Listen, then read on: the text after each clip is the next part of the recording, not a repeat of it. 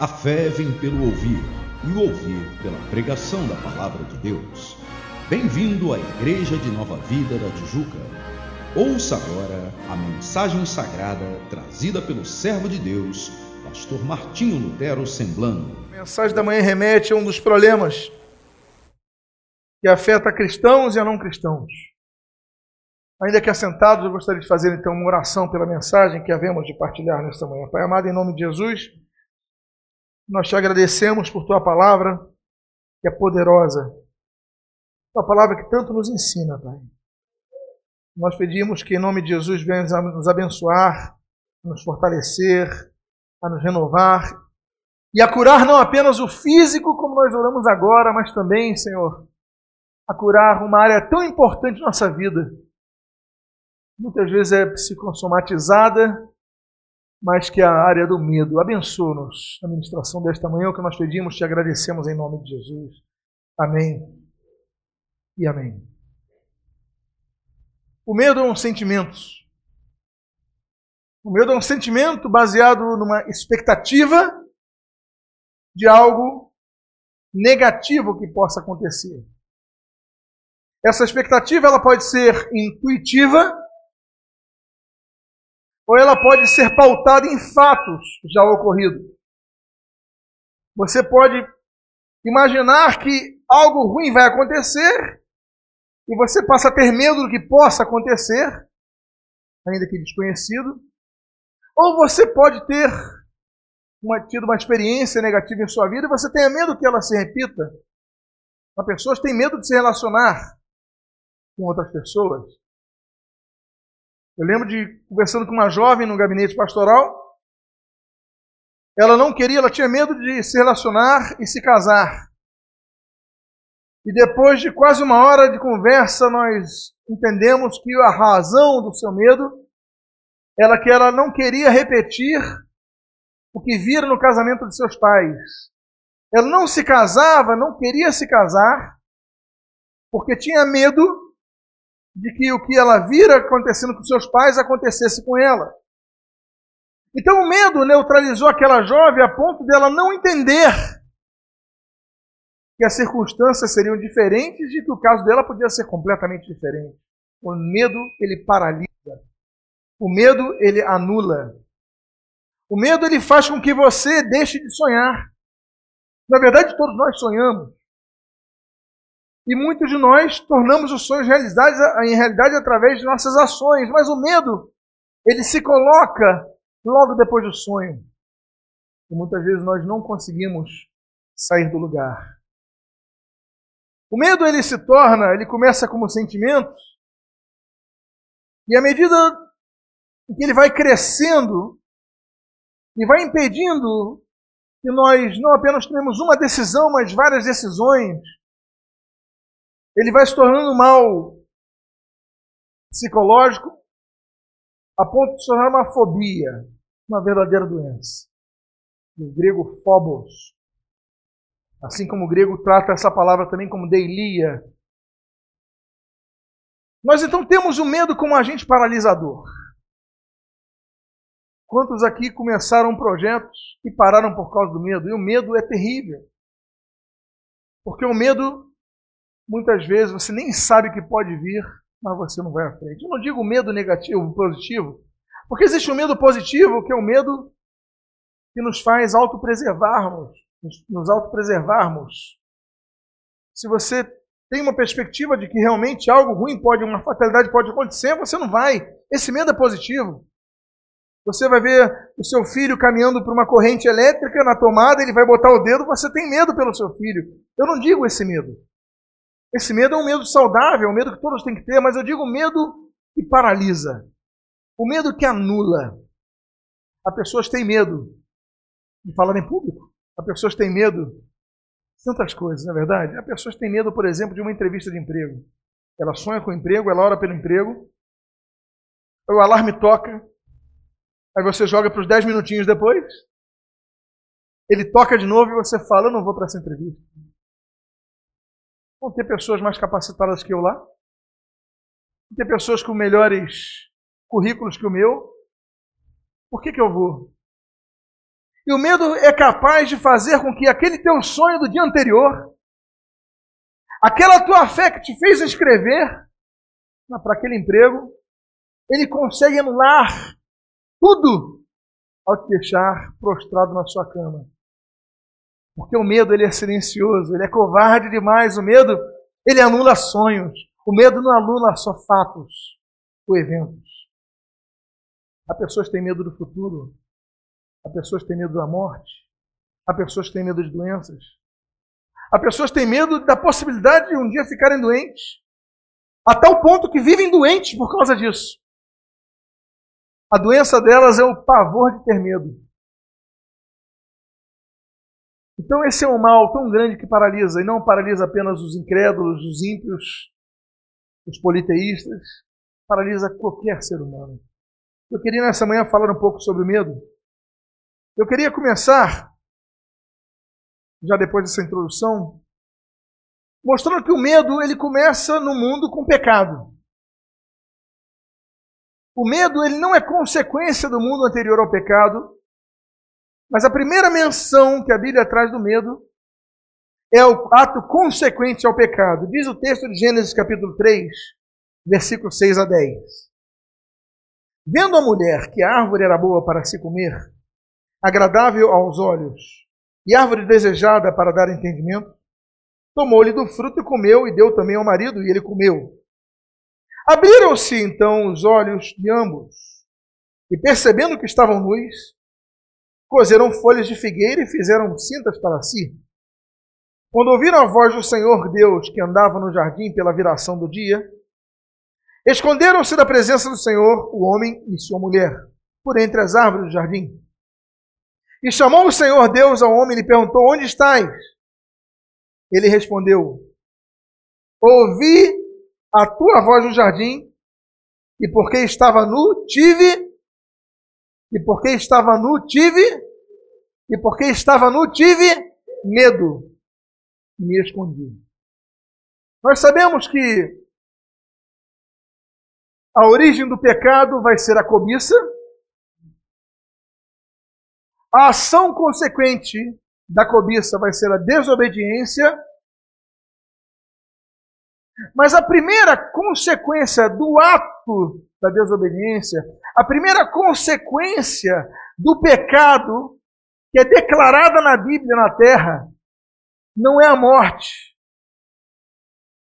A primeira consequência declarada na Bíblia que vai acontecer com a humanidade é o fato de estarem com medo. Abriram seus olhos e, vendo que estavam nu, se esconderam. E Deus fala: Onde estás? Estive nu, tive medo e por isso me escondi. O medo, então, ele começa com pecados.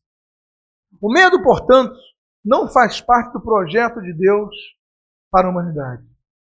E esse mal, que a mim, a você, a cada um de nós, deseja paralisar, é algo que precisa ser combatido.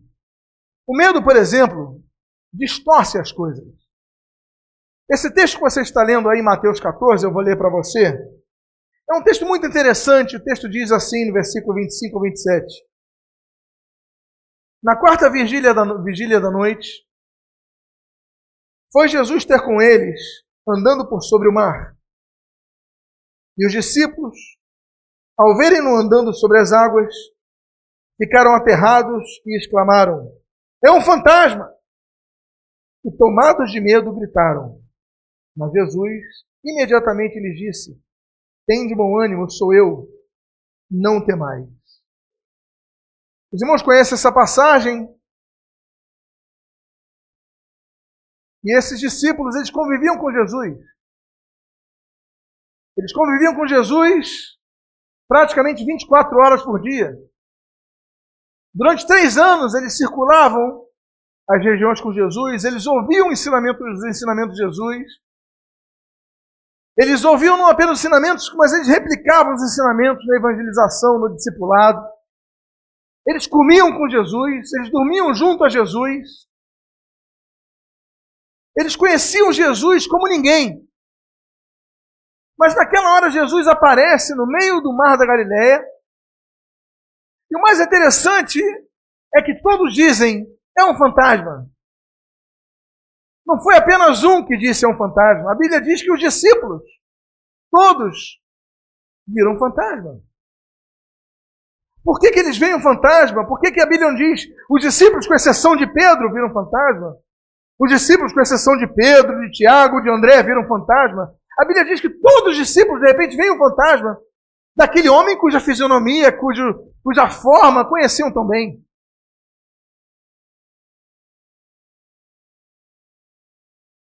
E nós entendemos por que, que isso acontece.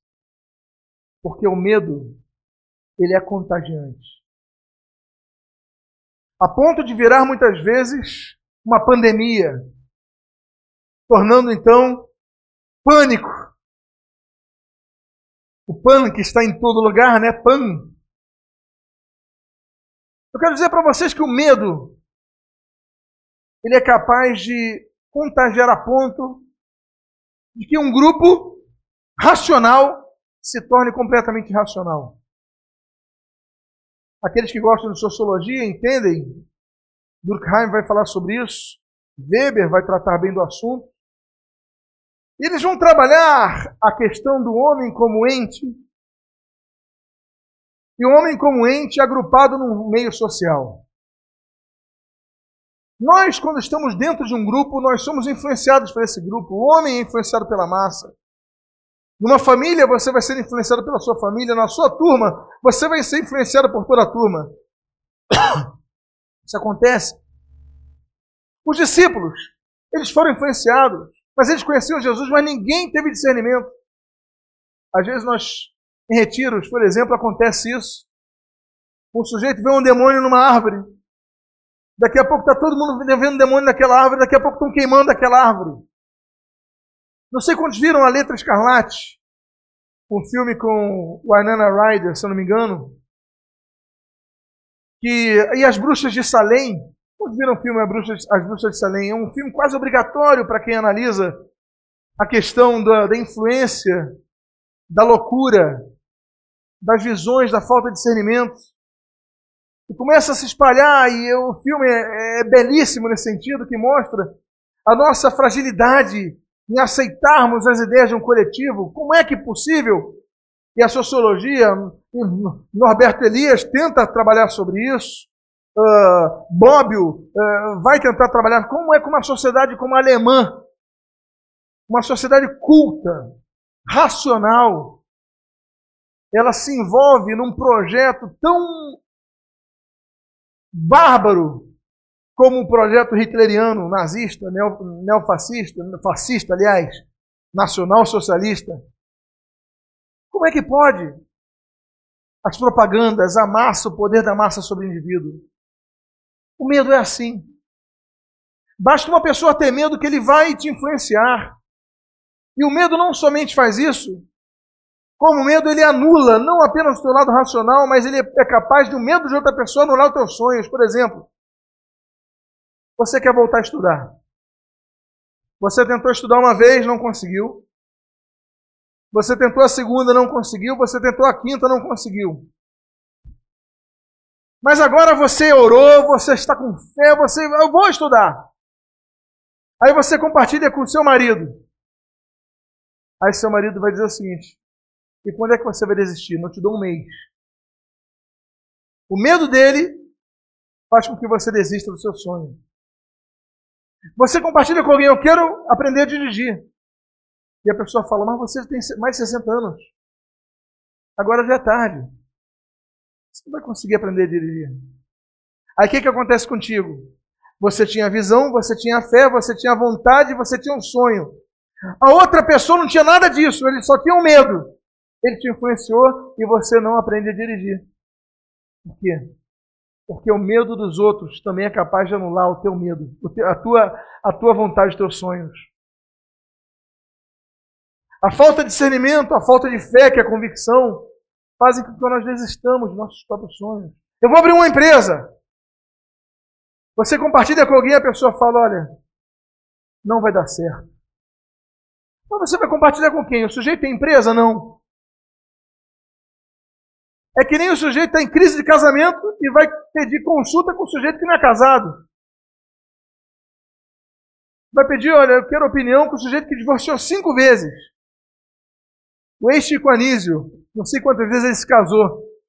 A pessoa está em crise de casamento, vai buscar conselho com ele. E o cara ainda escreveu sobre casamento. Não, eu vou buscar, eu vou buscar conselho com quem é casado com a mesma esposa. Eu vou casar com, buscar um conselho com quem tem moral nessa área. Eu estou com um problema no estômago. Eu vou buscar sujeito com o meu, meu mecânico. Olha, eu botei o carro ali, ele consertou meu motor na hora. Poxa, se eu estou com problema no estômago, eu não vou buscar conselho com o mecânico. Eu vou buscar conselho com quem? Com o médico. Com quem tem preparo nessa área. Há pessoas que anulam seus sonhos porque vão buscar conselho com uma pessoa que não tem nada a ver com a história. Estou pensando em abrir uma empresa. Tu conversa com um cara que é desempregado. Que não sai do lugar, que vive, que vive às custas dos outros. Eu não sei que carreira seguir, você vai perguntar para um sujeito que não se formou. E muitas vezes, pela incapacidade daquelas pessoas entenderem o teu sonho, você aceita a palavra e o medo dessas pessoas como se fosse uma sentença na sua vida. Você não pode. Você não pode. Você não pode deixar que o medo dos outros anule os teus sonhos. Esses homens, eles conviviam com Jesus. Mas eu tenho certeza que eles não viram fantasma. Eu tenho certeza que um deles viu um fantasma. Eu tenho certeza que um deles falou, é um fantasma, e o outro o quê? E é mesmo um fantasma ali. Aí o outro, e o fantasma, pessoal, fantasma! Daqui a pouco tem 12 falando que tem um fantasma. Eles não foram capazes de enxergar Jesus com quem conviviam. Eles viram fantasma. A Bíblia não diz que era um, eram todos. E Jesus chega e diz assim: Não temas. Sou eu, não temas. Tenha um bom ânimo. Que fantasma o quê? Estão vendo muito Gasparzinho. O medo se alastra e te cega, como cegou os discípulos. Todos viram fantasma. Mas o texto continua e é interessante. Ele não apenas cega o medo, mas ele é capaz de fazer com que você perca aquilo que você conquista. Olha só. O texto desse mesmo capítulo 14 de Mateus, só que no versículo 28 ao 31, assim diz: Respondendo-lhe Pedro, disse: Se és tu, Senhor, manda-me ir ter contigo por sobre as águas. Ele disse: Vem. E Pedro, descendo do barco, andou por sobre as águas e foi ter com Jesus. Reparando, porém, na força do vento, teve. Reparando, porém, na força do vento, teve medo. E começando a submergir, gritou: Salva-me, Senhor. E prontamente Jesus, estendendo sua mão, tomou-lhe e disse: Homem de pequena fé, por que duvidaste? Nota bene, que coisa interessante. A Bíblia está dizendo que ele começa a ter medo quando ele vê a força do vento, não é o mar. Não é quando o pé dele está molhado que ele tem medo, não é quando a água entra entre os dedos que ele tem medo. A Bíblia diz: Reparando, porém, na força do vento, teve medo. E ele começa a afundar. O que era mais difícil? É ele ver que está andando sobre as águas ou ele temer a força do vento? Pedro tinha conquistado o que ninguém conquistara até então, andar sobre as águas, com Jesus na frente. Jesus vem, ele está andando sobre o mar, ele conquista algo pela fé. Mas quando vem o medo, ele perde o que ele conquistou. Nós muitas vezes não entendemos porque muitos cristãos são curados miraculosamente e depois voltam a ficar doentes.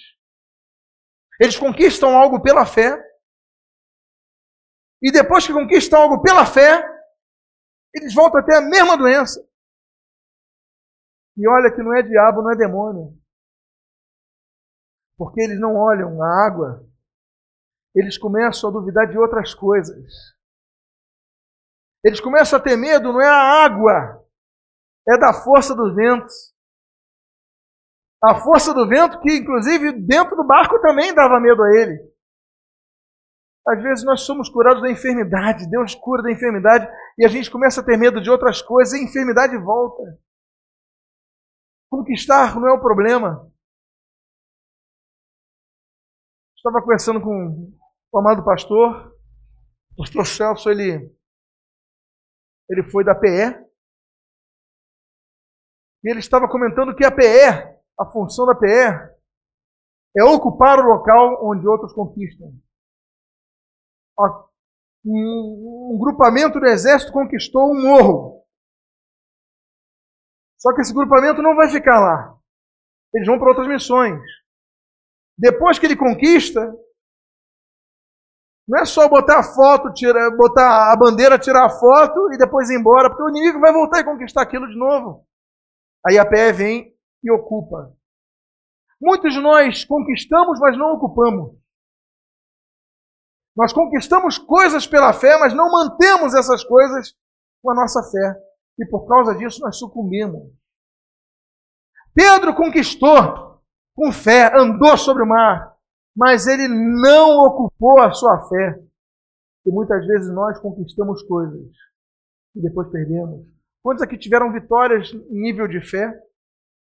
E você deu testemunho e você compartilhou e depois tudo aquilo que você comentou voltou ao mesmo estágio, às vezes até pior.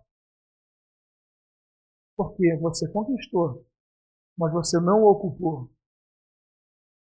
Por que, que você não ocupou? Porque os medos dos ventos continuam, não é o medo do mar. Nota uma coisa, às vezes nós não temos medo de certas situações, mas medo de outras situações fazem com que nós percamos isso. Não é verdade? E é assim que o inimigo trabalha. Uma das formas que ele trabalha é trabalhar o medo em nossas vidas para que nós desistamos.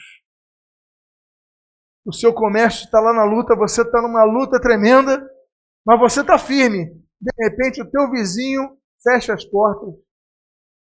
Não tem nada a ver contigo, a administração é dele, o problema é dele, mas graças ao fato de você ter olhado ele, você começa a ficar desesperado. Porque os outros fecharam, então eu vou fechar.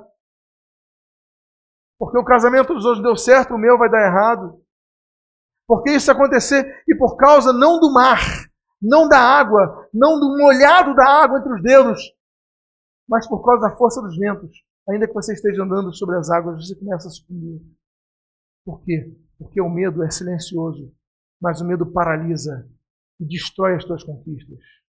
Tem outra coisa que o medo faz. O medo impede.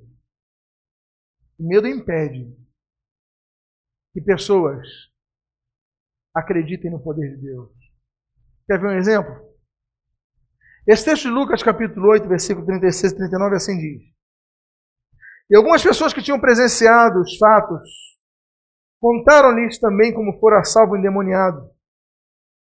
Todo o povo da circunvizinhança dos Gerazenos rogou-lhe que lhe se tirar, retirasse deles, pois estavam possuídos de grande medo. E Jesus, tomando de novo o barco, voltou o homem de que tinham saído os demônios rogou-lhe que o deixasse estar com ele.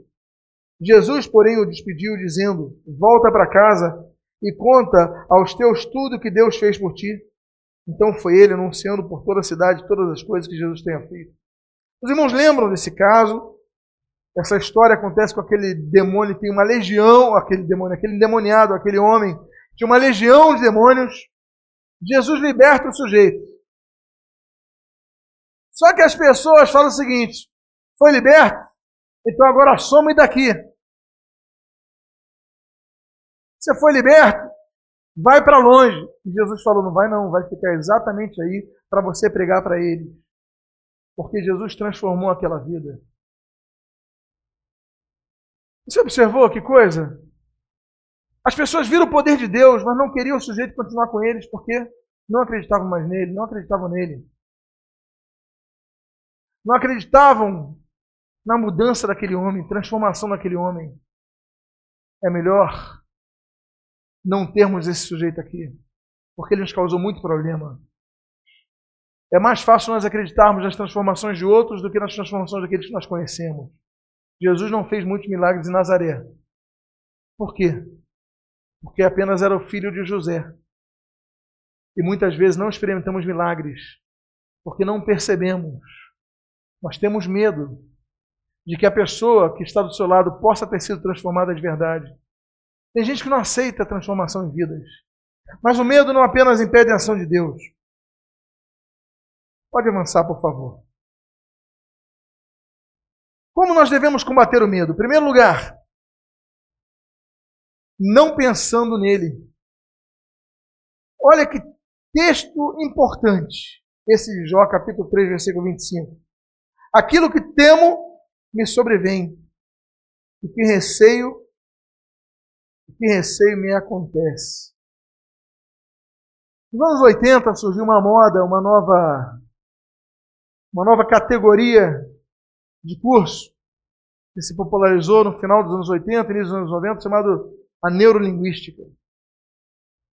Até então era raro esse termo, mas depois com a neurolinguista, neurolinguista, enfim. Depois nós tivemos as fases das declarações positivas e a força do pensamento e tudo mais. Ainda que nós possamos criticar alguns aspectos, mas na verdade muito disso é bíblico. Ainda que possam ter depois colocado neurolinguística, mas já existia na Bíblia. Em vários aspectos, não estamos concordando com tudo, mas no arcabouço, pelo menos, a base é essa. Não podemos ficar pensando demais nas coisas negativas. Hoje nós temos termos relativamente novos na nossa geração. Né? Vamos ser proativos. Temos que ter um pensamento proativo. Isso já é bíblico. A Bíblia diz o seguinte, muito interessante, que o mal que eu temo, ele me sobrevém. Se eu ficar tendo medo de alguma coisa, temendo demais alguma coisa, aquilo vai acabar acontecendo comigo. Como diria a expressão popular, parece que atrai, né? Mas você coloca na sua cabeça exatamente o oposto que Paulo manda nós colocarmos em Filipenses 4:8. Tudo que é bom, tudo que é puro, tudo que é boa fama. A Bíblia ensina a nós colocarmos na nossa cabeça coisas positivas. A Bíblia ensina a nos enchermos do Espírito. A Bíblia ensina a colocarmos um novo pensamento, a experimentarmos uma metanoia, uma mudança de mente. A Bíblia ensina a termos a mente de Cristo e nós ficamos pensando nas coisas ruins, nas negativas. Será que vai acontecer isso? Será que vai acontecer aquilo? Será que vai acontecer aquilo? A Bíblia diz que o mal que eu temo, ele me sobrevém. E o que eu receio, isso me acontece. Nós devemos começar, a primeira coisa a eliminar o medo da nossa vida é mudar a forma como nós pensamos. Nós temos que ter um pensamento mais positivo, e eu digo agora, então, em termos bíblicos, um pensamento mais de fé. Fé positiva. Porque quando você pensa nas coisas negativas, você também está tendo fé, mas a fé é negativa. Porque fé nem sempre é coisa boa. Fé, a Bíblia diz, que é a certeza das coisas que não se veem. Você não está vendo, mas você sabe que vai acontecer. Isso pode ser negativo, não pode? Chamam de premonição. Eu tenho premonição. Engraçado, as pessoas, todo mundo tem premonição. Algumas mais, outras menos, algumas dizem que tem mais, outras dizem que tem menos. Todos têm. Você tem 50 premonições, mas quando uma acontece, você fala, eu estou sentindo que tem premonição. As outras 49 que passaram longo, você esquece e ignora em terra. Mas quando uma acontece, olha, é que nem aquelas previsões de final de ano, chamam aqueles pais de demônios para falar, de mães de demônios para falar. Não, vai morrer fulano, beltrano. Colocam 50. Um vai acertar, é óbvio.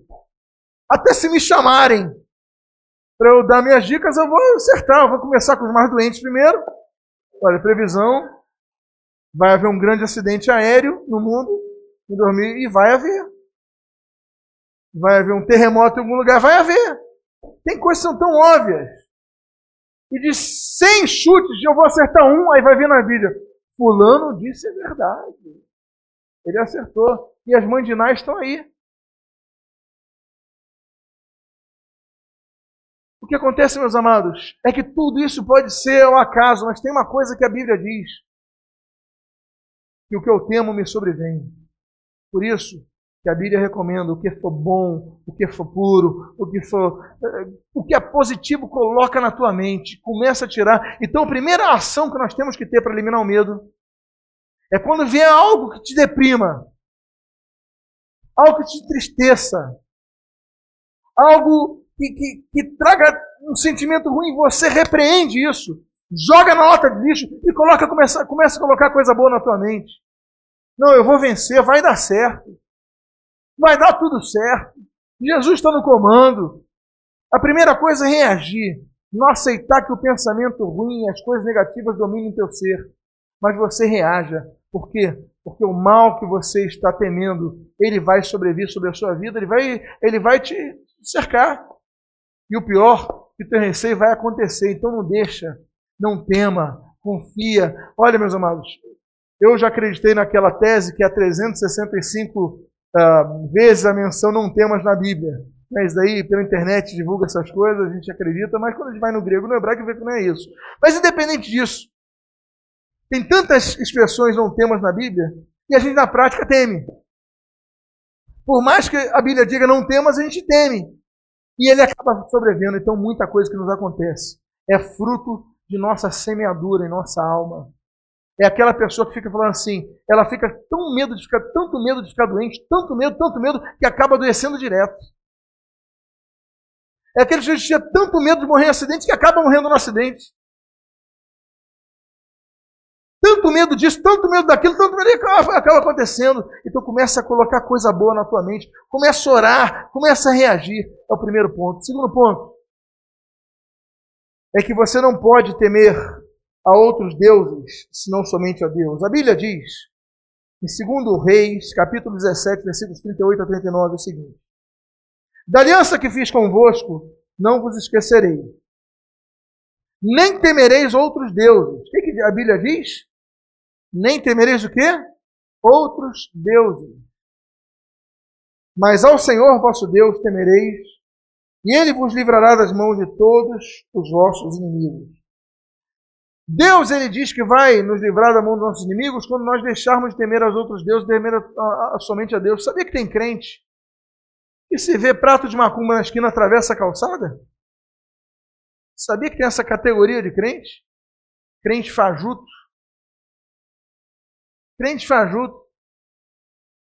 Eu confesso a vocês uma coisa: o problema, às vezes, de você ser evangélico de berço, evangélico de berço, é que às vezes você ficam imprudentes, não é verdade?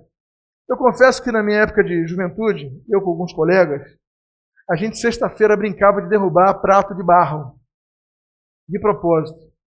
Então eu fui ao outro extremo, eu fui ao extremo da, do desrespeito, né, do não sei o que, de sujar a rua e tal. Mas eu queria mostrar, a minha intenção era mostrar o seguinte: eu não temo nada. Aí eu virei arrogante.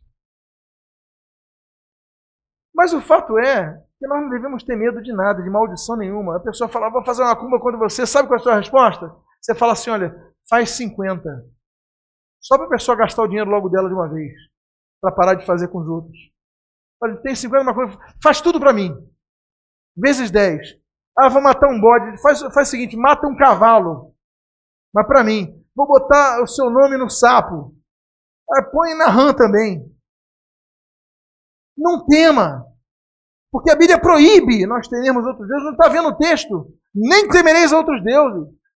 O Filho de Deus não pode temer outros deuses. O Filho de Deus não pode temer outras entidades. O Filho de Deus não pode temer os demônios. O Filho de Deus não pode temer ninguém. Só pode temer, diz a Bíblia, ao Senhor vosso Deus temereis. Então, se devemos temer alguém, é a Deus e somente a Deus. O resto é pecado, é desobediência. Não temereis outros deuses. Então eu vou rogar uma praga para você. Faz o seguinte: roga, roga 50. Começa agora, por favor. Posso anotar? Ainda anota. É que nem Elias, com os balaíns. Ah, coloca água aqui. Pode colocar mais. O fogo de Deus não vai ser entupido por causa dessa água, não. O poder de Deus, ele vai se manifestar. Não temo outros deuses. Não, mas eu servi essa entidade tantos anos da minha vida. E se eu sair, ele vai vir enfurecido contra você. Ele sempre teve fúria, vai continuar tendo e vai. É a única coisa que ele faz. Mas contra o poder de Deus, ele não prevalece. Deus está contigo, não tema. Não tema feitiçaria, praga nenhuma te alcançará. Não entrará na tua tenda. Você não habita na, no esconderijo do Altíssimo? Então não temereis. A segunda coisa, então a primeira, não fica pensando nas coisas ruins o tempo todo. Não fica atraindo isso para você. porque o que você teme vai te suceder. Então não fica temendo. Você repreende, começa a orar, começa a reagir. Segunda coisa é isso: não tema outros deuses, só tema Deus. Não tema macumba, não tema feitiçaria, não tema isso, a esse, aquele ou outro. Tema somente a Deus. Terceira coisa, entenda o seguinte: o que diz o Salmo, número 34, versículos 4 e 6. Busquei o Senhor e ele me acolheu, livrou-me de todos os meus, o quê? Temores. Clamou este aflito, o Senhor ouviu e livrou de todas as suas tribulações. Deus é o Deus que nos livra dos temores.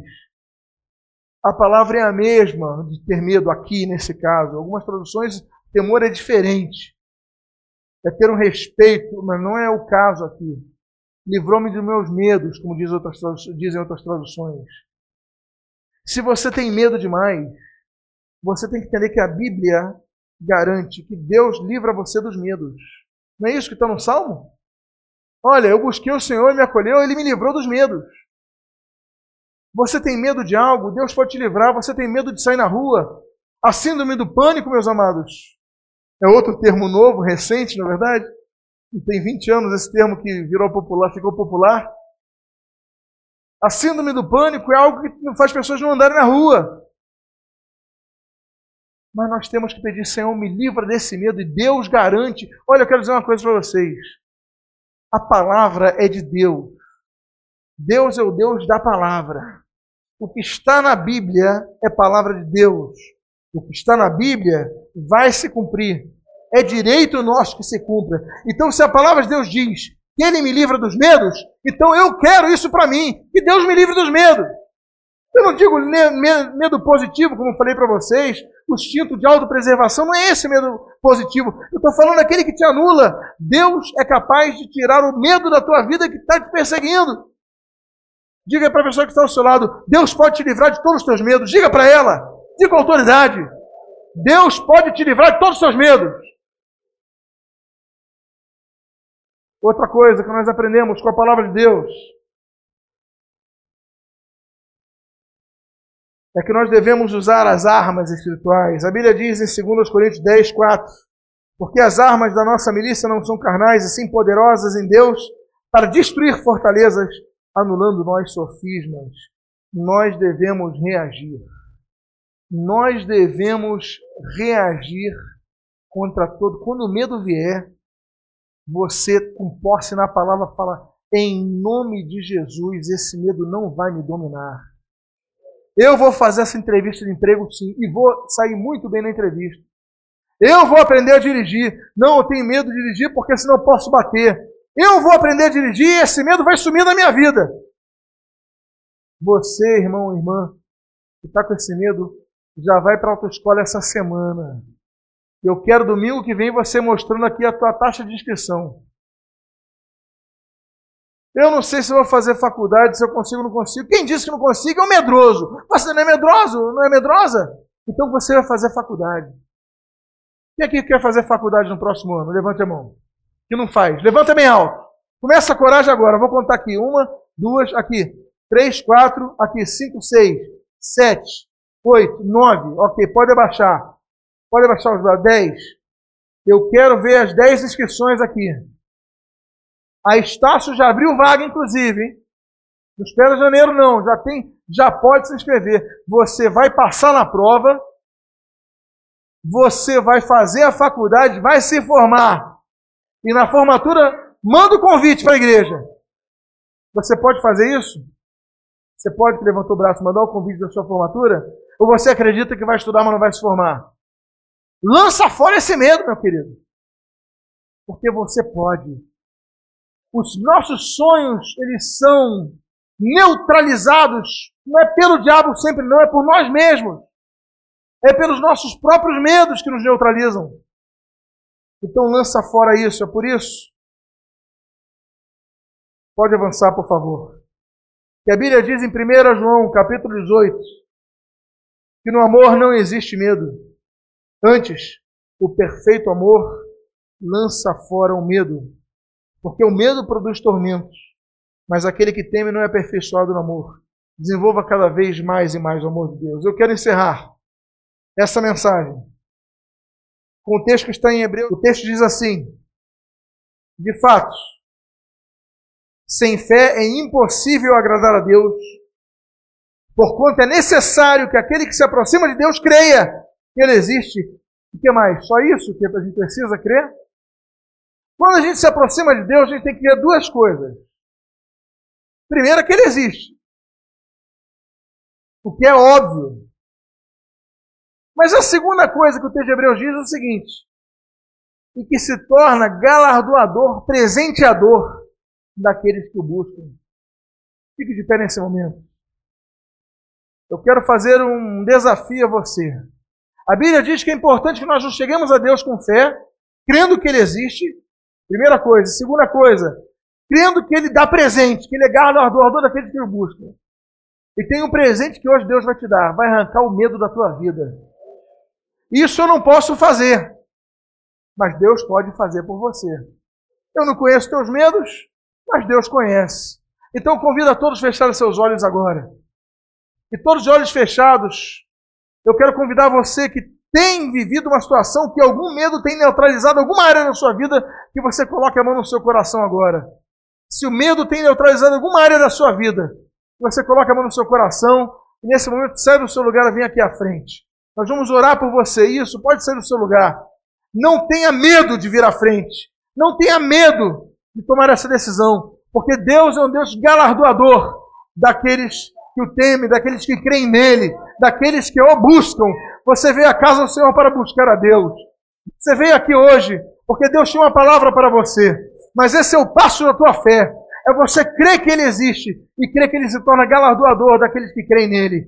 Você que tem um medo anulando alguma área da tua vida. Você que tem um sonho que não se realizou por causa até de medo de outras pessoas. Mas você vai falar, hoje eu não paro mais por causa do fulano Beltrano, não. Não vou parar por causa do meu marido. Meu marido não entende que eu entendo. Eu vou fazer minha faculdade, eu vou dirigir. Eu não vou parar, eu vou conseguir. Então você vai ser do seu lugar agora. Porque hoje é, noite, é amanhã que Deus está trazendo cura ao teu coração.